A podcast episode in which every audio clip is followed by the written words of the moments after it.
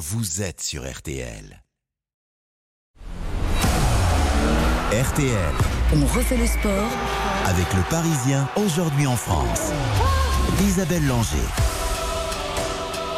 Bonsoir à toutes et à tous. Grande soirée de sport sur RTL à 20h. Vous retrouverez les petits copains de RTL Foot pour le classique PSG OM. Coup d'envoi à 20h45.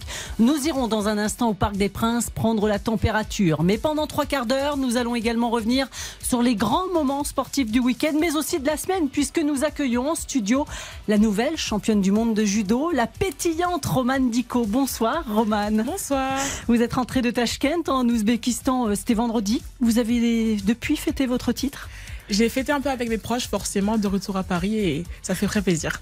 Un peu fatigué Forcément très très fatigué, mais c'est de la bonne fatigue. Ah, ça va être cool cette émission avec vous. On reviendra longuement sur votre titre, Romane, même si vous aspirez à devenir ingénieur euh, aéronautique. Ce soir, je vous nomme co-présentatrice, donc n'hésitez pas à intervenir. Ça marche. Dans un instant, nous irons au vélodrome de Saint-Quentin en Yvelines, où les mondiaux de cyclisme sur piste viennent de se terminer. Nous ferons le bilan avec un grand monsieur de la discipline, Florian Rousseau, directeur du programme olympique à la Fédération. Nous serons également en ligne avec une autre championne du monde, Mathilde de Gros. Vous la connaissez, Romane? Oui, on se connaît. Mathilde est vraiment très contente pour elle qu'elle ait enfin ce premier titre mondial. Et vous avez le même âge, 23 ans, et toutes les deux le même objectif. Paris 2024 Exactement, Laura Paris dans deux ans. Eh oui, c'est cela, on va en reparler dans un instant. Euh, vous aimez le football? Je regarde, ça m'arrive, ça m'arrive. Vous êtes licencié au PSG, donc forcément ce soir vous n'avez pas manqué le classique. Exactement, on va suivre les copains des footeux. Quentin Vasselin, bonsoir. Bonsoir Isabelle, bonsoir à toutes et à tous. La onzième journée de Ligue 1 justement, c'était notamment les débuts de Laurent Blanc sur le banc de l'Olympique lyonnais. Oui, le nouveau coach de Lyon commence son aventure par une défaite à Rennes, 3 buts à 2. Cinquième revers en 6 matchs pour l'OL qui est ce soir à 10 points du podium. Monaco ne fait pas mieux que match nul contre Clermont. Un partout entre les deux équipes réduit à 10 dès la 17e minute. Monaco concède ce match nul et rate l'occasion de rejoindre Marseille à la quatrième place du classement. Dans les autres affiches de ce dimanche, Nantes renoue enfin avec la victoire après une série de 6 matchs sans succès en Ligue 1. Les Canaries battent Brest 4 buts à 1 à la Beaujoire. Les Brestois sont ce soir derniers du classement. Troyes et Ajaccio se quittent sur un match nul un partout. Un partout également entre Auxerre et Nice. Enfin, Toulouse s'impose 3 buts à 2 contre Angers. À 20h45, le choc de cette 11e journée. PSGOM, direction le Parc des Princes. Bonsoir Philippe Sansfourche. Bonsoir Isabelle, bonsoir à tous. Pas de supporters marseillais ce soir dans les tribunes non, euh, c'est assez habituel hein, désormais pour, pour les classiques. C'est un match qui est encore euh, classé à risque, pas de, de déplacement. Euh, pour l'instant d'ailleurs, une ambiance assez feutrée, assez calme aux abords du, du Parc des Princes où commencent à se, à se masser les, les supporters parisiens pour ce classique finalement qui a, qui a peu fait parler de lui cette semaine, mais qui est un, un vrai sommet pour une fois du, du championnat. On en avait perdu l'habitude puisque l'OM en cas de victoire pourrait revenir à hauteur du Paris Saint-Germain et inversement le PSG creuser un petit peu l'écart en tête de ce championnat de Ligue 1. Donc il y a un vrai enjeu sportif ce soir euh, à Paris euh, dans, ce classique entre le PSG et l'OM. Euh, justement, Philippe, après une semaine mouvementée, sur et en dehors du terrain, surtout, le PSG quand même attendu au tournant. Oui, puisque le, le PSG euh, a beau euh, nous dire qu'il n'a pas été perturbé, notamment euh, mercredi pour son match de Ligue des Champions face à, Benfica par les affaires Mbappé, l'affaire Mediapart qui n'était pas encore sortie au soir du match, mais qui depuis est venue s'ajouter. On a, on a vu un Christophe Galtier extrêmement tendu en conférence de presse avant la rencontre, qui regrettait, à raison ou à tort, mais qui regrettait en tout cas qu'on ne lui parle jamais de football et que finalement l'enjeu d'une telle rencontre passe au, au second plan. on sent bien, on a bien senti à, Benfica euh, cette semaine que c'était pas l'ambiance des grands soirs au Parc des Princes. On espère voir une vraie soirée de, football, un, vrai choc parce qu'il y a beaucoup, on l'a dit, il y a le, il y a le classique, euh, le classico, le vrai en Espagne, il y a un, Liverpool-Manchester City et donc ce PSG-OM, c'est ce qui doit être euh, l'affiche du, championnat de France de Ligue 1. Donc on, attend du, football et du beau ce soir au Parc. Merci Philippe Sansfourche. On vous retrouve dès 20h dans RTL Foot avec Nicolas Georgerot pour commenter le match et avec Eric Silvestro, Xavier Domergue et Baptiste Durieux. Quentin, il y avait aussi deux chocs européens. Oui, Philippe Sanfour, je n'en parle à l'instant. Le Real a remporté le Classico, le vrai, contre le Barça, 3 buts à 1. Benzema a ouvert le score. Le Français devrait obtenir le ballon d'or demain, sauf énorme surprise. Le premier tricolore a décroché la prestigieuse distinction s'il l'emporte depuis Zidane en 98. Il le mérite, le ballon d'or, Roman Dico Bien sûr qu'il le mérite et j'espère vraiment qu'il va pouvoir euh, soulever la coupe. et en Angleterre, euh, Liverpool, c'est en ce moment là, on joue la 93e minute. Il mène 1-0 contre Manchester City grâce à un but de Mohamed Salah. Dans le reste de de l'actualité sportive, Quentin, il y a également le handball. La France dispute les qualifications de l'Euro 2024. Oui, et là encore, c'est du direct. On joue la 43e minute dans cette seconde période euh, entre la France et l'Italie dans ces matchs euh, qualificatifs pour l'Euro 2024. Et les Bleus mènent euh, en Italie 28 à 19, 30 à, enfin 29 à 19, pardon, en ce moment. Donc voilà, il reste très 17 minutes à jouer. Et chez Ah. les femmes, Ah oui. les femmes jouent également exactement en Ligue des Champions. Metz s'est incliné 35 à 28 au Danemark à Esberg. Et les Lorraines sont troisième de leur poule. À Roland Garros, après la boxe, le paddle et le mois dernier le beach volley, eh bien le Central accueillait cet après-midi un match de championnat de France de basket. Et Monaco s'est imposé 95 à 91 dans, dans ce petit match de prestige hein, contre le Paris Basketball. Euh, cinquième mi-temps en cinq matchs de championnat pour la Roca Team. C'était 10 000 spectateurs qui étaient venus sur le Châtrier euh, cet après-midi, qui accueillaient un match de basket pour la première fois depuis 1948. Voilà. Et ça a été très sympa de Très voir sympa. ça. Le judo sur le Central de Roland Garros, ça vous ferait rêver ça?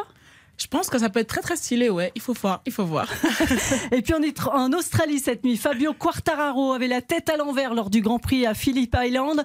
Bonsoir Frédéric Veil. Bonsoir Isabelle. Spécialiste des sports mécaniques sur RTL. Encore une mauvaise course, on a envie de dire pour le français. hein. Ouais, une de plus si j'ose dire, puisque lors des huit derniers Grands Prix, Fabio Quartararo n'a marqué que 42 points contre 152 à Pecco Bagnaia. Le dernier podium de Fabio, c'était en août dernier où il avait terminé euh, deuxième du Grand Prix d'Autriche et sa dernière victoire, c'était déjà le 19 juin en Allemagne. Alors avant ce Grand Prix d'Australie euh, qui s'est disputé euh, ce matin, le Français possédait encore miraculeusement deux points d'avance sur le pilote Ducati. Il partait en cinquième position sur la grille, mais tout s'est écroulé déjà au bout de quatre tours alors qu'on le sentait euh, peu inspiré hein, au, guidon de sa Yamaha. Le Niçois a fait une erreur au freinage, récupéré in extremis, mais qu'il a aussitôt fait dégringoler à la 20e place. Il a alors tenté de revenir, mais à 12 tours plus tard, eh bien, alors qu'il était remonté dans les points, il a perdu l'avant de sa moto et a fini dans le bac à gravier. Troisième abandon de la saison après ceux des Grands Prix d'Aragon et des Pays-Bas. Et donc cette place de leader au championnat qu'il cède à Pecco Bagnaia, qui termine lui troisième de ce Grand Prix d'Australie derrière Alex Rins et, Max, et Marc Marquez. On va dire que la seule consolation du week-end, c'est cette troisième place de Bagnaia qui ne marque que 16 points au lieu des 25 alloués au vainqueur, ce qui fait que ce soir, eh bien, le pilote Ducati procède désormais 14 points d'avance sur le français, qui reste tout de même très positif, on l'écoute, au micro de Canal+. Je vais arrêter de penser un petit peu au championnat et je pense que le plus important c'est de, de profiter de ces deux dernières courses et essayer de m'amuser. Ça fait longtemps que j'arrive pas vraiment à profiter en course. Va falloir le faire et Malaisie c'est un circuit que, que j'apprécie. J'ai de bons souvenirs là-bas. Donc euh, voilà, bah, on va, on va essayer de, de s'amuser. Et, euh, mais ça va, je pense qu'on peut le faire. On est toujours là pour la bataille. Roman Nico, je vous vois acquiescer quand il dit il faut prendre du plaisir. C'est important, c'est presque l'essentiel. Je pense que c'est vraiment l'essentiel parce que dans le sport de haut niveau, qu'on est dans le dur, il faut savoir se raccrocher à quelque chose et je pense que le plaisir sur le tapis ou sur, euh, sur voilà, la moto, c'est c'est vraiment le plus important. Ouais.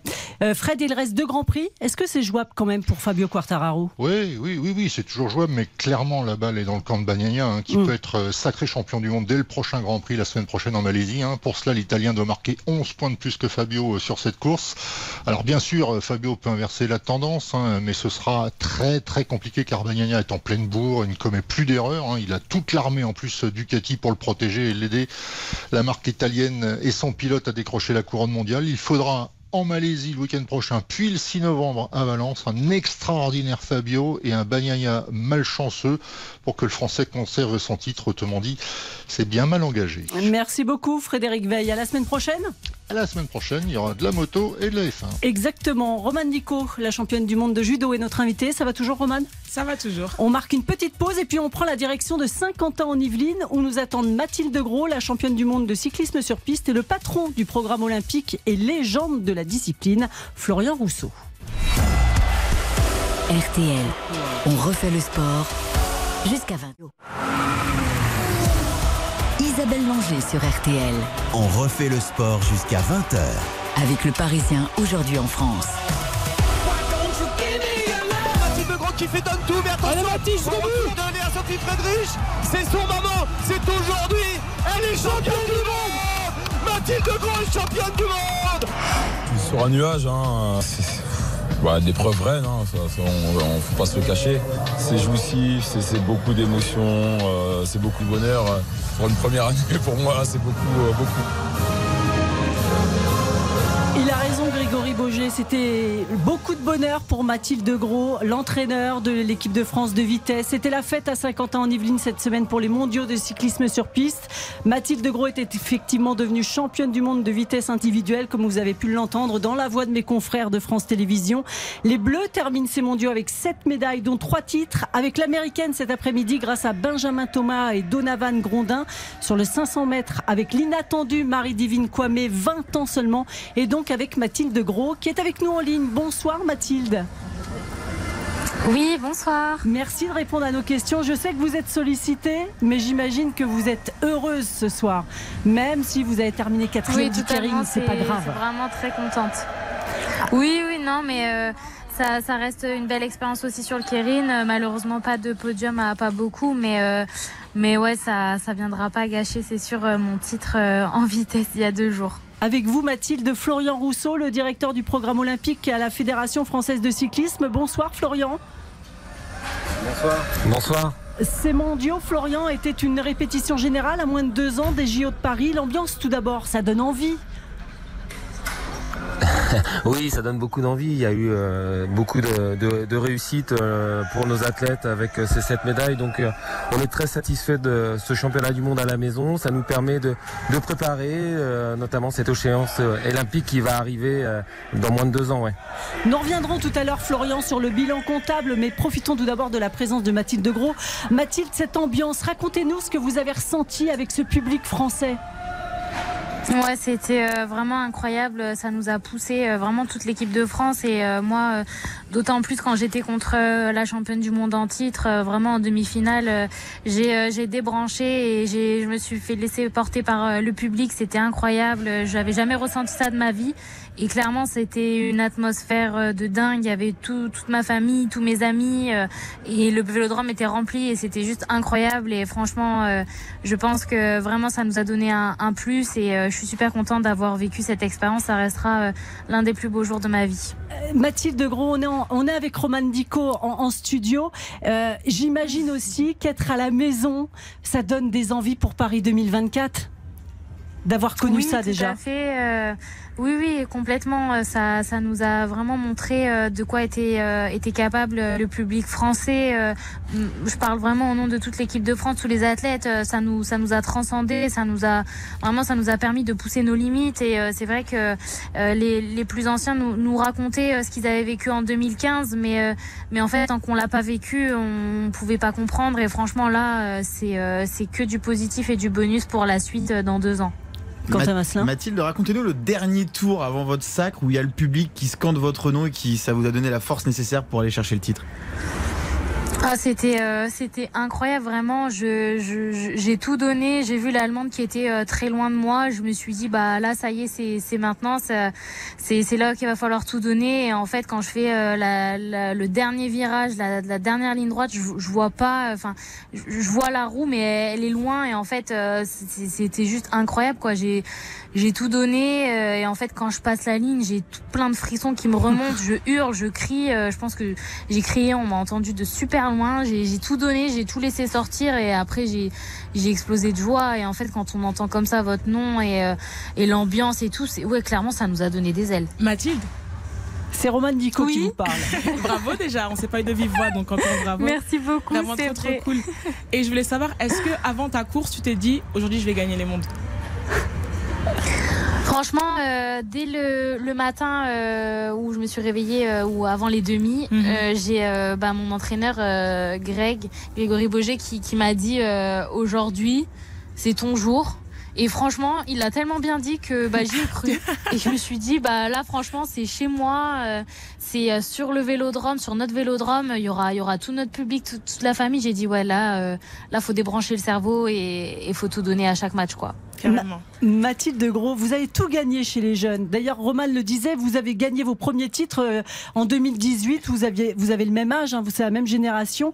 Euh, il y avait oui. trop de pression depuis, depuis ces moments-là euh, sur vos épaules. Vous étouffiez un petit peu. C'était compliqué de trouver votre place. Non, euh, je pense pas qu'il y avait euh, trop de pression parce que bah déjà, enfin le fait d'avoir gagné en, en junior, euh, ça m'a consolidé dans le choix que j'avais fait par rapport euh, au basket avant et bah voilà, je m'étais dit ok, le rêve d'être cet objectif d'être d'être championne olympique, bah on, va y aller à fond sur les années qui, vont arriver. Donc après c'est ça a été une une bonne expérience, je pense pour moi d'avoir vécu bah, un peu, enfin voilà. Euh, la pression du, du résultat, euh, la pression autour, mais sans la pression, on pourrait pas faire les choses qu'on fait aussi actuellement. Donc ça m'a vraiment permis de d'apprendre à la gérer et tout ça. Et c'est vrai qu'avec l'arrivée de, de Grégory, euh, ça m'a permis aussi de, de relativiser et de me servir de cette pression, euh, de, de cette bonne pression au final pour, euh, pour voilà euh, reprendre du plaisir sur la piste et revenir aux bases et, euh, et en fait me rendre compte que c'était celle qui allait avoir le plus envie, qui allait pouvoir euh, aller le plus loin possible sur le tournoi. Quentin Asselin? Mathilde Gros, l'année dernière, vous avez pris la 9 place à Tokyo. C'était un échec, mais qu'est-ce que cet échec euh, vous a permis de construire euh, depuis? Bah, à partir du moment où je fais, euh, où voilà, je fais neuvième, euh, il y a pas mal de compétitions qui se sont enchaînées. Il y a eu les, des Europes, des championnats du monde, des championnats du monde à la maison à, à Roubaix. Donc euh, c'est vrai que c'était pas, euh, c'était pas évident pour moi. Et euh, du coup, j'ai eu cette phase où je me suis dit, bah ok, qu'est-ce qu'est-ce qui ne va pas? Parce que il y a quelque chose que je fais ou justement que je ne fais pas qui, qui va pas. Donc il faut que je, je modifie tout ça. Et c'est vrai qu'avec l'arrivée de, de Grégory et de Florian à la fédération, bah en fait je me suis vraiment retrouvée là-dedans et je me suis dit ok à partir du 1er janvier on a tout remodifié, plein de remises en question moi personnellement sur ce que je ne veux plus et ce que, et ce que j'ai besoin. Et, euh, et clairement on a mis ça en place depuis janvier. Euh, Il y a eu vraiment, euh, euh, on a senti vraiment un nouvel, euh, un nouvel élan dans tout le, staff, toute la fédération. Ça, ça, il y a vraiment eu du, changement positif et du coup c'est vrai que maintenant on le voit. Enfin voilà, euh, ces résultats sur le championnat du monde ils sont pas anodins. C'est tout le travail euh, du staff euh, avec les athlètes, euh, sprint, endurance, cette cohésion au final qui a fait que bah là en fait on, on a tous, euh, on a tous euh, performé et qu'on s'est tous donné à fond et c'est et c'est top pour euh, pour dans deux ans quoi. Et l'homme de cette métamorphose, c'est vous, Florian Rousseau. Euh, vous êtes arrivé, euh, vous avez repris un peu les rênes du cyclisme sur piste français il y a un an. Vous avez fait revenir dans l'encadrement Grégory Bouger. Et j'imagine que la métamorphose de Mathilde euh, sur ces championnats, elle vous fait plaisir. Oui, elle me fait plaisir. La réussite de Mathilde et puis euh, de tous nos médaillés et Mm. puis aussi de tous nos athlètes avec un état d'esprit euh, vraiment conquérant euh, d'un championnat du monde à domicile. Et certains n'ont pas eu de médaille, mais il y a eu des places de quatrième, des places de cinquième. Et comme je le disais tout à l'heure, bah, c'est un marqueur.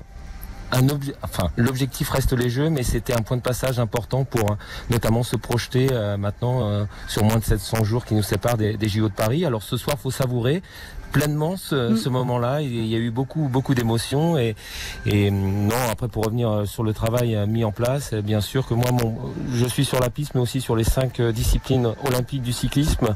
Donc la piste, la route, le BMX, le BMX Race et puis, et puis le VTT. Donc on essaie d'instaurer une bonne dynamique et puis globalement le cyclisme français depuis cet été a, a brillé, euh, notamment sur les épreuves olympiques. Sur quatre disciplines olympiques, euh, nous avons ramené cette médaille. Ouais, c'est pas mal. Vous restez avec nous, Mathilde de Gros, Florian Rousseau. On marque une toute petite pause et nous retrouvons au vélodrome de Saint-Quentin en Yvelines. RTL. On refait le sport. On refait le sport. Avec le Parisien aujourd'hui en France. Isabelle Langer.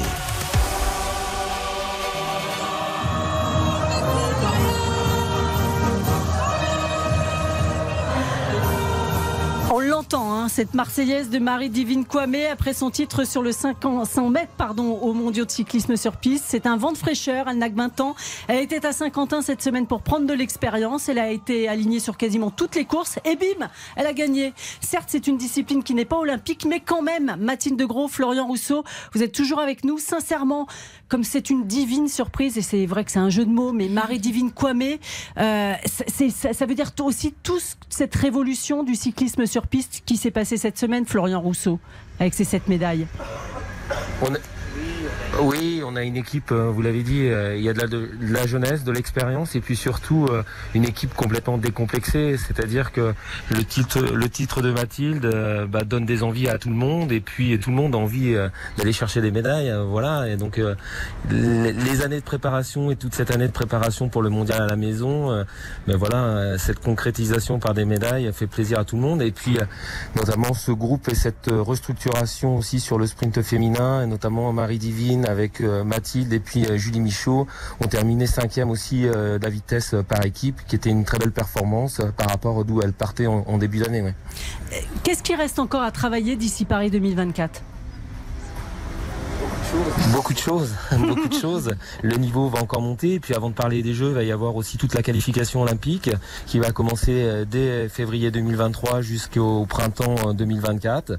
Donc il va falloir déjà digérer ces championnats du monde, euh, les savourer bien sûr euh, avant, et puis euh, bah, retravailler pour élever son niveau. Et puis encore beaucoup de choses à mettre en place pour arriver vraiment euh, au maximum euh, de, notre préparation et que les athlètes soient dans les meilleures conditions, en tout cas euh, pour ces deux ans, Vous avez fait venir une préparatrice mentale aussi, Florian Rousseau, dans l'encadrement. Ça, c'est important, la gestion des émotions, surtout à l'approche de jeux à la maison. Oui, c'est quelque chose qui me tient à cœur. Donc, euh, notre préparatrice mentale de l'équipe travaille déjà avec une partie euh, du collectif, le collectif Endurance, mais elle travaille avec euh, l'ensemble euh, du groupe. Alors, parfois, euh, des athlètes ne travaillent pas avec elle, mais elle travaille aussi avec le staff. Pour moi, c'est important aussi de travailler avec le staff euh, des athlètes. Certains athlètes ont, ont leur psychologue ou leur préparatrice mentale de, leur côté, mais c'est quelque chose qu'il ne faut pas négliger.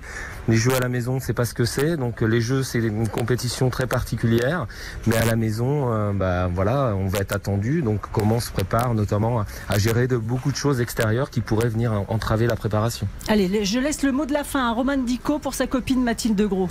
Juste, euh, encore une fois, bravo Mathilde. Euh, T'as vraiment d'être ça, comme on dit, et j'espère qu'on va ramener ensemble dans deux ans le titre olympique. Merci beaucoup, Roman. T'es trop mignonne. Ouais, t'inquiète là. Euh, De toute façon, on est liés, donc euh, Grave. c'est bon. Hein. Carrément. On est lancé, ça y est. Hein. C'est bon, on est parti. Voilà le mot de la fin pour deux championnes en or. Mathilde Gros, merci Florian Rousseau, merci Mathilde Gros d'avoir accepté l'invitation de. RTL. Il est 19h39. Jean-Michel Rascol, notre ceinture noire et quatrième dan en judo, nous a rejoint. Après la pause, nous passons sur le grill. Notre invitée, la championne du monde de judo, Romane Dico. À tout de suite. RTL. On refait le, on refait le sport. Avec le Parisien aujourd'hui en France. Isabelle Langer. Crois que c'est fini. Vous pouvez chanter, Romane Dico. Non, non. on va éviter de faire mal aux oreilles des interlocuteurs. Céline Dion en duo avec Garou, sous le vent. Euh, si j'ai joué ce morceau, c'est parce que c'est la musique que vous aviez dans les oreilles avant de rentrer sur le tatami à Tashkent, là, au mondiaux? C'est vrai que j'écoute beaucoup Céline, pas juste avant le tapis, parce qu'il faut ex- m'exciter un peu, mais plus avant ma sieste, au moment de l'échauffement, quand je suis un peu plus posée. Vous connaissez tout le répertoire? Presque tout, presque tout. Je suis encore un peu en retard, mais bon, petit à petit, ça va aller. Je suis sûre que vous chantez. Non, non, non, on va pas faire ça. Non, non, non. Bon, alors ce titre de championne du monde en plus de 78 kilos, il n'arrive pas de nulle part, Romane. On rappelle, hein, vous êtes triple championne d'Europe en titre, médaillée de bronze l'an passé au JO en individuel à Tokyo. Est-ce que je me trompe d'ailleurs quand, quand je pense que vous avez préféré l'or par équipe à Tokyo à cette médaille de bronze? Je peux pas dire ça. Je peux pas dire ça parce que euh, j'ai eu des années très très compliquées, beaucoup de blessures, des contre-performances. Donc euh, pour moi, le bronze olympique, même si c'était entre guillemets que du bronze, avait vraiment le goût de l'or parce que ça a montré que j'ai pu me relever après mes, mes- toutes mes galères, que j'ai réussi à revenir à mon meilleur niveau et à avoir cette médaille olympique euh, bah, que je que j'étais venue chercher en fait. Ouais, que vous étiez venu chercher. Là, cette année, il y a eu l'or à Sofia, aux, Jeux- au- en Euro- euh, aux Europes. Mhm. Et puis cet or à Tashkent, avec papa, maman dans les tribunes. Il y avait du public, contrairement à Tokyo, ça, ça change aussi. Forcément, ça change quand, euh, quand à Tokyo, on, on savait que les Jeux allaient être sans public. Ça fait une ambiance différente. Là, je me suis dit, enfin, mes parents pourront venir à une grosse compétition majeure euh, de ma carrière. La première fois que je faisais les championnats du monde, j'entendais bien mon père dans les gradins, bien ma mère pendant que je combattais. Et euh, forcément, ça fait plaisir aussi de pouvoir fêter le titre avec eux directement sur place. Parce qu'avec Tokyo, j'ai dû attendre de rentrer à Paris. Mais là, j'ai pu célébrer ça sur place avec eux. Jean-Michel Rascol Alors vous savez que Romane, c'est un peu, euh, elle incarne les valeurs du judo. Le judo, c'est les voies de la souplesse. Et dans cette catégorie, plus de 78 kilos, pour ne pas dire la catégorie des, des lourdes, Des des, lourdes, des poids yes. lourds, euh, c'est pas forcément le plus lourd qui gagne. Et Romane n'est pas euh, l'athlète qui, euh, sur la balance, parce que les lourds sont pesés aussi, Mhm.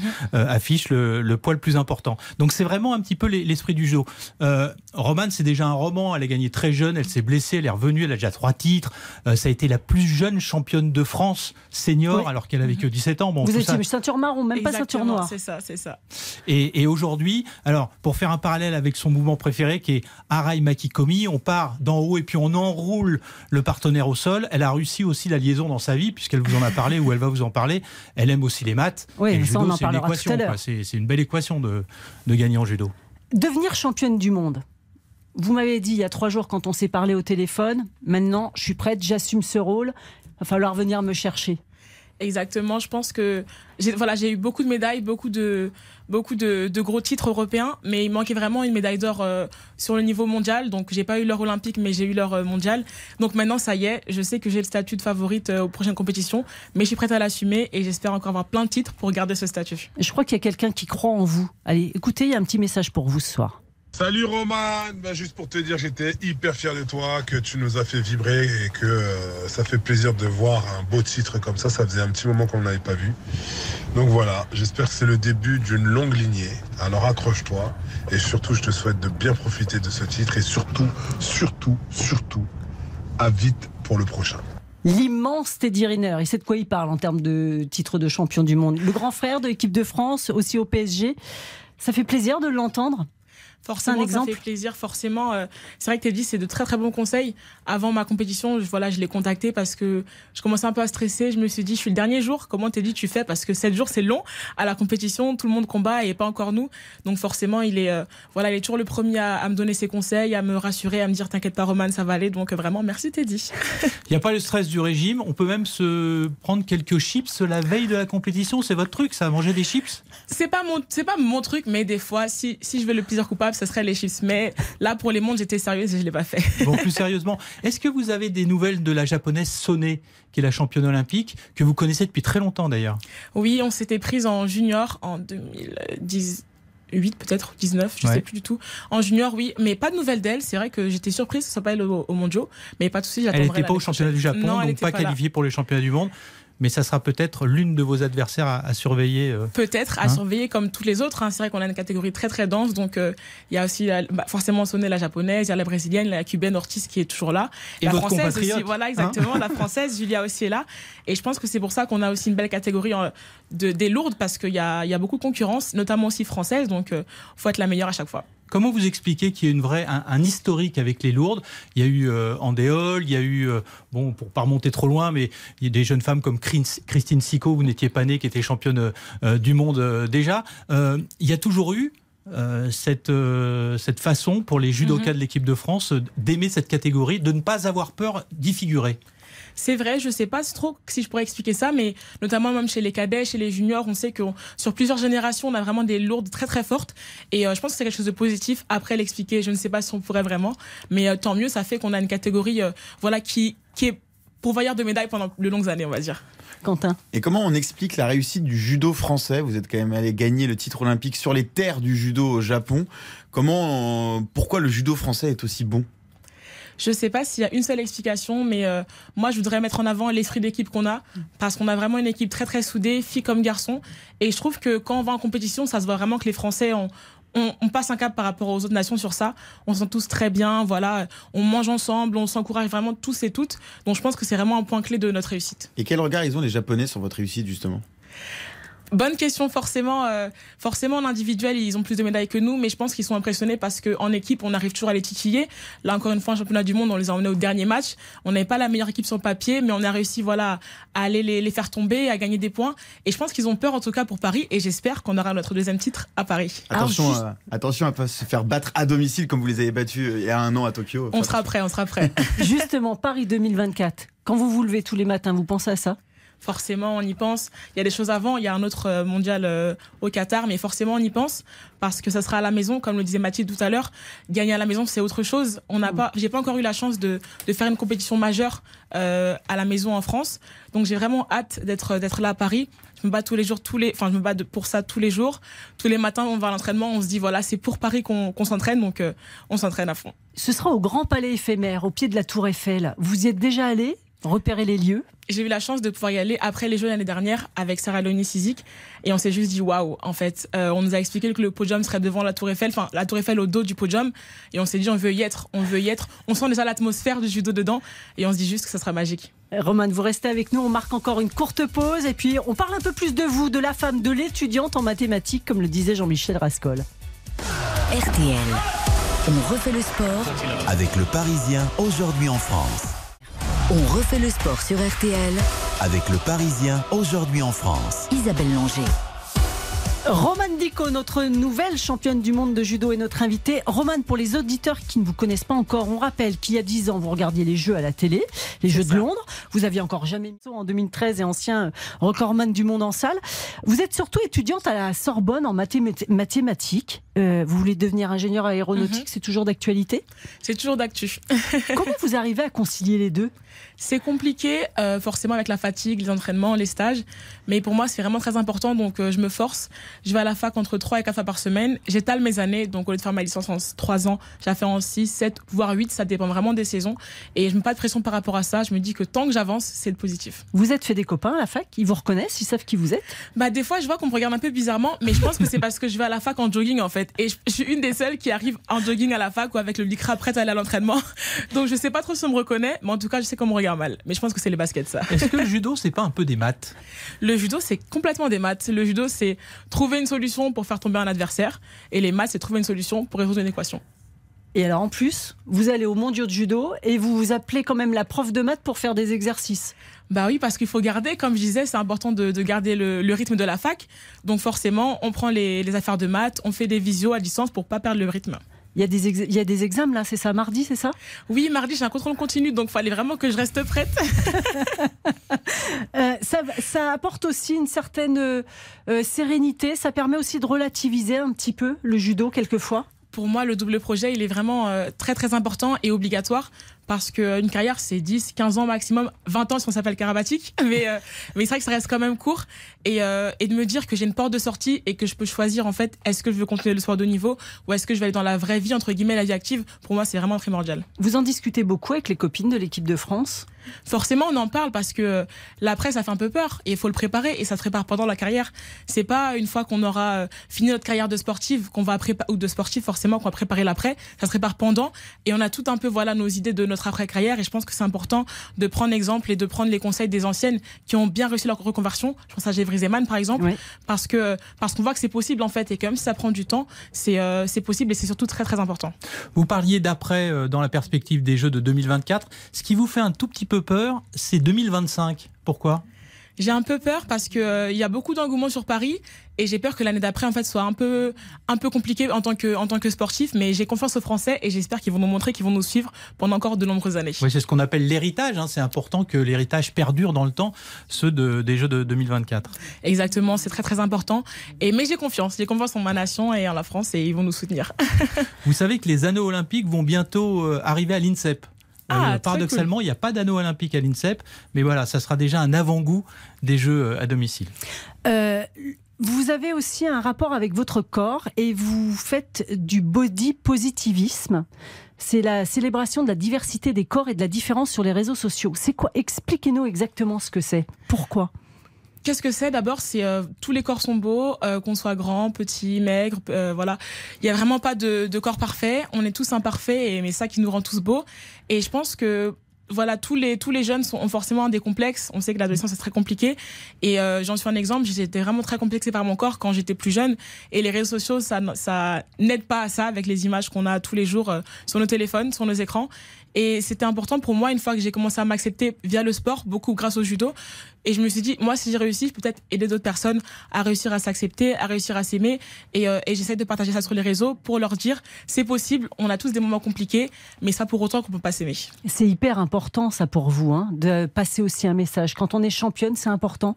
Je pense que c'est important. Et, euh, et pendant voilà, au début de ma carrière, je ne savais pas trop si j'avais le droit en fait de parler des sujets qui me plaisaient, des sujets un peu pas touchy, mais un peu en dehors du sport, on va dire. C'est vrai que c'était un peu, euh, est-ce que j'ai le droit, est-ce que je peux m'engager? Et maintenant, je me pose plus la question. Je me dis juste, si tu as envie de parler de quelque chose, Roman, vas-y, parle-en, et tu pourras peut-être aider quelques personnes. Oui, vous avez le droit d'être féminine, même dans la catégorie des lourds. Exactement, on est féminine, même si on est lourde, on fait de la danse classique, on fait tout. Il n'y a pas de limite. Et justement, la danse classique, tiens, on va mettre une petite musique. J'adore ce que vous avez publié sur les réseaux sociaux. Franchement, j'ai liké quand elle est sortie, cette Ah, petite cool. vidéo. Euh, ça fait quelques temps déjà. hein. Euh, c'est quoi la musique déjà? Dites-nous. C'est Doja Cat, c'est ça? Exactement, c'est Doja Cat et euh, c'est avec Victoria d'Auberville. On a fait cette vidéo à l'Institut du Judo. Une danseuse classique. hein. Et vous avez fait une sorte de de deux. Voilà, on s'est dit, il faut mixer nos deux univers, euh, le ballet, la danse classique, un univers voilà qui fait très féminin à l'extrême, très très délicat, contrairement au judo qui à première vue c'est un sport euh, de combat qui fait moins léger. Et en, plus, je suis lourde, donc voilà, c'était vraiment pour croiser les, choses. On s'est dit, il y a un truc à faire. On va montrer qu'on peut croiser nos deux sports et ça rend une vidéo très très cool. Donc je vous invite à aller la regarder. C'est sur Instagram, vous allez sur le compte de, de Roman Dico, vous allez voir cette vidéo, franchement c'est un petit régal. Euh, vous êtes engagé, on le disait, vous avez publié aussi sur les violences faites aux femmes euh, la, la, danse, on disait, alors ça c'est votre truc. hein. Vous avez fait une petite vidéo aussi, franchement sur les réseaux, faut, faut suivre Roman, vous allez vous éclater. Vous avez fait une petite vidéo avec euh, Sarah Léonie. Sarah Léonie Sizik, juste euh, au mondiaux là, une petite choré que vous avez répétée ensemble? Voilà, c'est vrai qu'avec Sarah, on aime beaucoup, beaucoup danser. Et euh, on est vraiment les, les danseuses de l'équipe. Et à chaque fois, on se dit, bah, la danse, ça fait permettre de c'est de bonnes émotions, c'est de bonnes vibes. Et, euh, et pour fêter les médailles, c'est encore mieux en dansant. Il y a Le- encore. Le judo, c'est un peu de la danse aussi, hein, tout ce qui est déplacement Ouais. et tout. On parlait de kata tout à l'heure, qui est l'épreuve technique du judo. Mhm. Bah, Il y a une sorte de le mouvement, La euh, chorégraphie, judo, la carrément, une chorégraphie, sorte de grâce. ouais. Exactement. Euh, Il y a un truc dont on n'a pas parlé. La machine à coudre que vous avez emmenée à Tashkent. C'est vrai, je l'ai prise en mais- cabine en plus, parce que j'avais peur en soute qu'elle se pète. Donc elle était en cabine, c'est un peu lourd quand même. Mais je l'ai bien trimballée aller-retour et elle est en bonne santé. Ben alors, vous, avez fait quoi là-bas? Avec des tote bags? J'ai fait plein de tote bags parce que c'est facile à faire, ça fait passer le temps et surtout une semaine dans la chambre c'est un peu compliqué. On va à la compétition mais voilà c'est très très long comme j'ai dit tout à l'heure, je combats le dernier jour donc je me suis dit autant rentabiliser le temps. Donc en fait, il faut vous passer commande et sur les compètes, vous faites des tote bags. C'est vrai qu'en plus j'ai plein de commandes des filles du coup euh, Roman moi je veux ça, moi je veux ça aussi celui-là, j'ai dit ok y a pas de souci je fais ça. Au moins elle l'avait directement sur place et c'est plus pratique. Ce qui est réjouissant avec Roman Dico, euh, Jean-Michel Rascol, c'est voilà, elle est pétillante, elle est pleine de vie. Oui, je ne sais pas si les auditeurs ont l'occasion de regarder euh, La vidéo. euh, la vidéo de, de cette émission, mais on a en face de nous une, une jeune femme euh, rayonnante. On n'en attendait pas moins, pardon.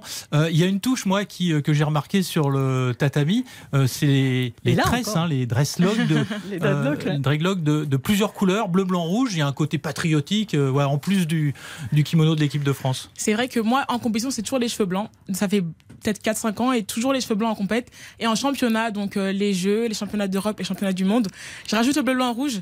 Pour moi, c'est important parce que je représente la France quand même. C'est mon- le pays pour lequel je me bats. Et euh, je suis française, donc pour moi, en championnat, on met le bleu, blanc, rouge dans les cheveux. C'est beaucoup de travail, non? Beaucoup de travail, vraiment travail dur. C'était très, c'est très long. C'est entre 5 et 7 heures. Ça dépend des Ah ouais? coiffures. Très, très long. Mais elle fait toujours tra- ça très bien. Et au moins, avant la compétition, je suis avec ma mère tranquillement pendant 7 heures. On est posé. et C'est notre petit moment à nous. Ouais, c'est important la famille. hein. Très, très important. Honnêtement, c'est ma base, tout Vous- simplement. Vous préparez quoi pour Paris 2024 Il y aura les ongles bleu, blanc, rouge, il y aura. Il y aura les ongles, il y aura les cheveux, il y aura tout ce qu'il peut y avoir de bleu, blanc, rouge. Si vous aviez un message à passer aux auditeurs justement pour Paris 2024, faut qu'ils commencent à se mobiliser, à être derrière vous. Ils sont très mobilisés, les Français, donc vraiment continuez comme ça. Et on aura besoin de vous, on a besoin de, de la force de la France, on a besoin des, des cris, on a besoin des encouragements. Et, euh, et juste, on a envie de kiffer avec vous, quoi. Vous avez peur, vous nous disiez hors antenne tout à l'heure, de 2025. Vous avez peur que le soufflet retombe? J'ai peur que ça retombe, j'ai peur que ça retombe forcément. Et je pense que c'est aussi un peu le stress de se dire qu'est-ce qu'il y a après Paris? Parce qu'on a beaucoup de pression par rapport à Paris. On nous en parle depuis même avant Tokyo. Mais la, la carrière s'arrête pas à Paris, en tout cas pas la mienne, je l'espère. Donc euh, j'espère vraiment qu'on va nous soutenir longtemps, longtemps, longtemps après Paris. Euh, vous êtes encore très jeune. Après Paris, c'est Los Angeles. Et Mhm. euh, vous imaginez une très longue carrière? Moi, j'imagine aller en Australie 2032. Je suis prête.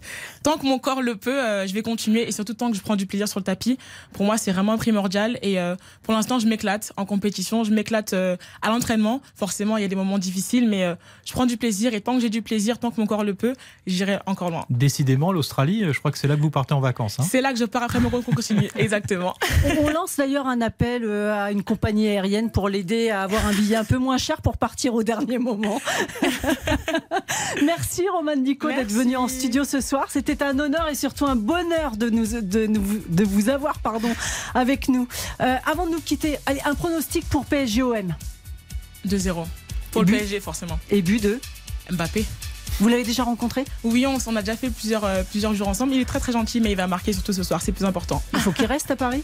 Il va rester, j'ai confiance, moi. Ah, vous avez La confiance soirée Madé, c'est terminé, il est 20h. Allez, 20h. Oh oui, oui, Eric Silvestro, on vous retrouve dans un instant. Et je confirme, les cheveux, c'est du boulot. hein. Pour avoir testé la décoloration euh, après l'euro l'année dernière, C'est vrai. euh, je le fais une fois, je le fais pas deux. hein. Je laisse Roman. hein. Bon, un beau programme Bah, ce soir. PSGOM, le classique du championnat, évidemment, dans RTL Foot, on va se régaler.